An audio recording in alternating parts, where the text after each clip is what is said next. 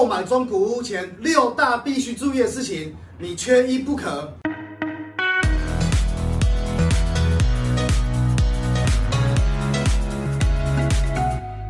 嗨，大家好，我是 Ken。买房子的管道还有买房子的种类有非常多。那 Ken 今天要跟大家来讨论的主题叫做中古屋。什么叫中古屋？中古屋一般来讲就是二手的房屋。二手的房屋一般来讲，主要的通路来源是来自于房屋中介，或是一般的屋主，甚至是中人，还是说让喜雄共砍高啊？那这些都是二手屋里面吼比较多容易可以找到的一个管道。那二手屋也占了台湾房地产销售的百分之八十趴以上的高产能，所以二手屋的交易是非常热络的。当然，二手屋也有很多很多的细节，你如果没有注意到的话，你就会非常非常的惨。所以在这边有举例出六大你必须要注意的二手屋中古事项。那首先我们要先讲的地方是，如果你跟房屋中介购买二手屋的话，你必须要先比价。现在我们目前在网络上面有很多很多的品牌中介商，比如说比较大间的，就是信义房屋、永气房屋，或是住商不动产、有潮市房屋这些比较大间的一个品牌房仲商。那第一个，我们先做的事情就是可以先去上网看看，说，哎，我们有什么物件可以来去看。除了我们的品牌商之外，还有我们的平台商。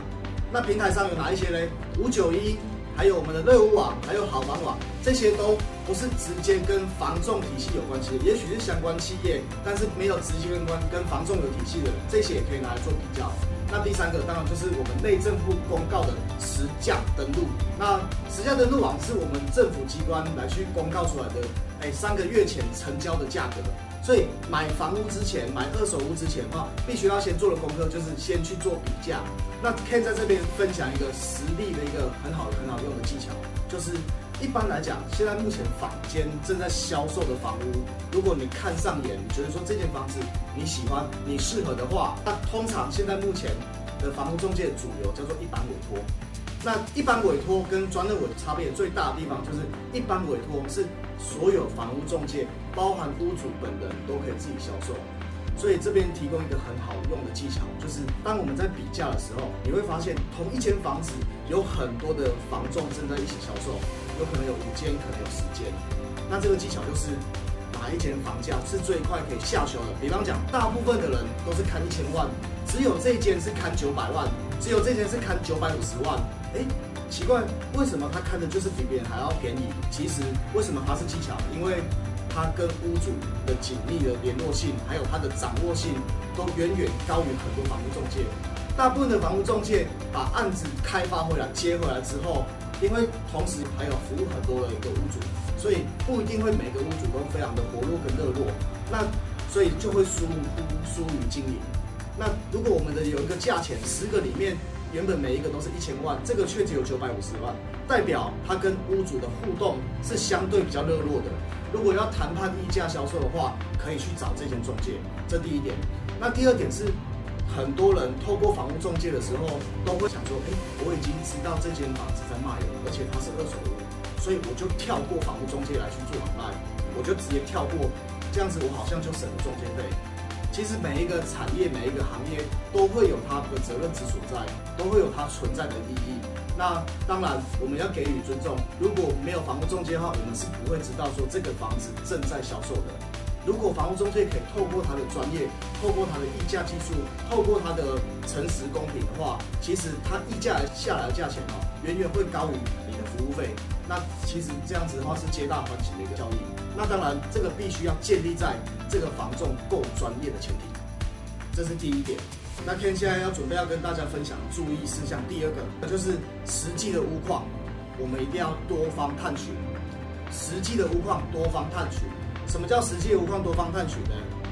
我们去找房屋中介买房子的时候，通常我们都会得到一个东西，叫做不动产现况说明书。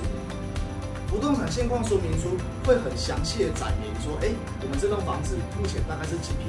我们的屋龄是是几年的房子，我们的格局，甚至我们的格局图这些都会附上。因为不动产现况说明书是房屋中介做出来的一个房子的目录，这个也是他们工作之所在。因为我们要付他服务费嘛，所以他们必须要做好这个不动产的说明书，然后来提供给我们参考。不过 Ken 在这边要你们注意一个很小很小的细节，但是却又非常非常的重要，就是当我们拿到这个不动产现况说明书的时候，我们把它当成是一个参考，因为毕竟这也是房仲做出来的。而不是屋主本人在这里住了二十七八年、二十八九年亲自把它写出来的，是房仲接洽的第一天，他用他的感知，还有他看到的现况做出来的，所以跟实际上面会不会有落差？我相信藤本上面的资料如果抄抄没有抄没有抄错的话，房仲不会抄错，应该是不会有落差。但实际上有一些像格局图啊，或者是说像有一些我们住的一个感受，那房仲形容的会不会是一样？那就不一定了。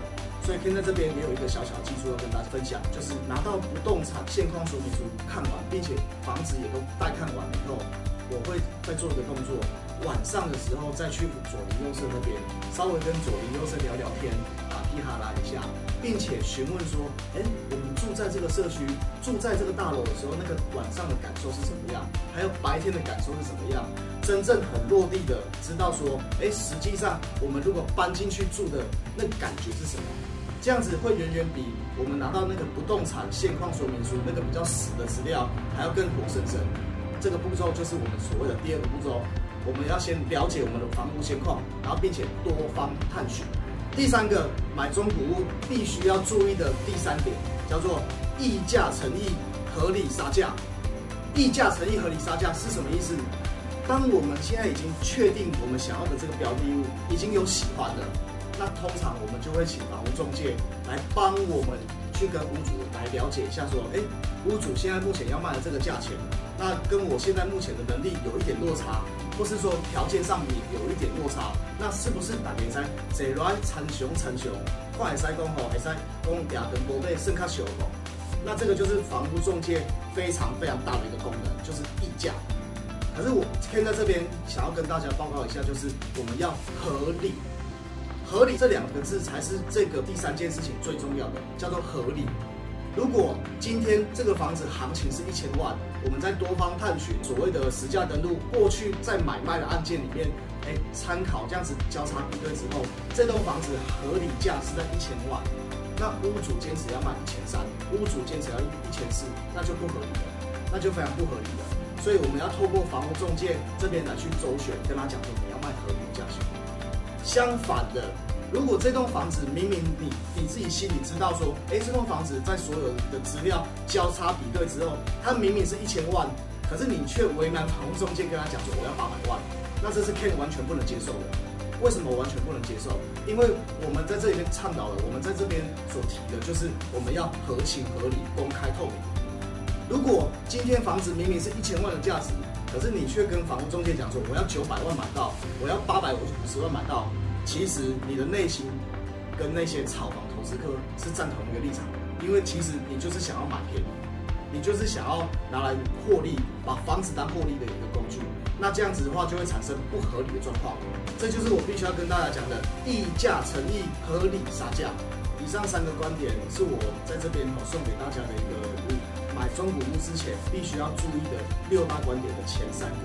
那今天在这里稍微做一个我的想法。我的想法是，其实货比三家不吃亏，那自己必须要自己有一点最基本基本的 common sense，也就是说，我们必须要自己要先在上网路做一些功课，或是说左右邻居真的说了解我们到底这栋房子行情是多少钱，那这样子的话，在买中古之前你就不会吃亏了。以上就是我们这一集的内容。如果你喜欢我的 pocket 节目，请帮我订阅起来。这样你就不会错过下一集精彩的节目喽！我是买房首购专家 Ken，我们下一次见，拜。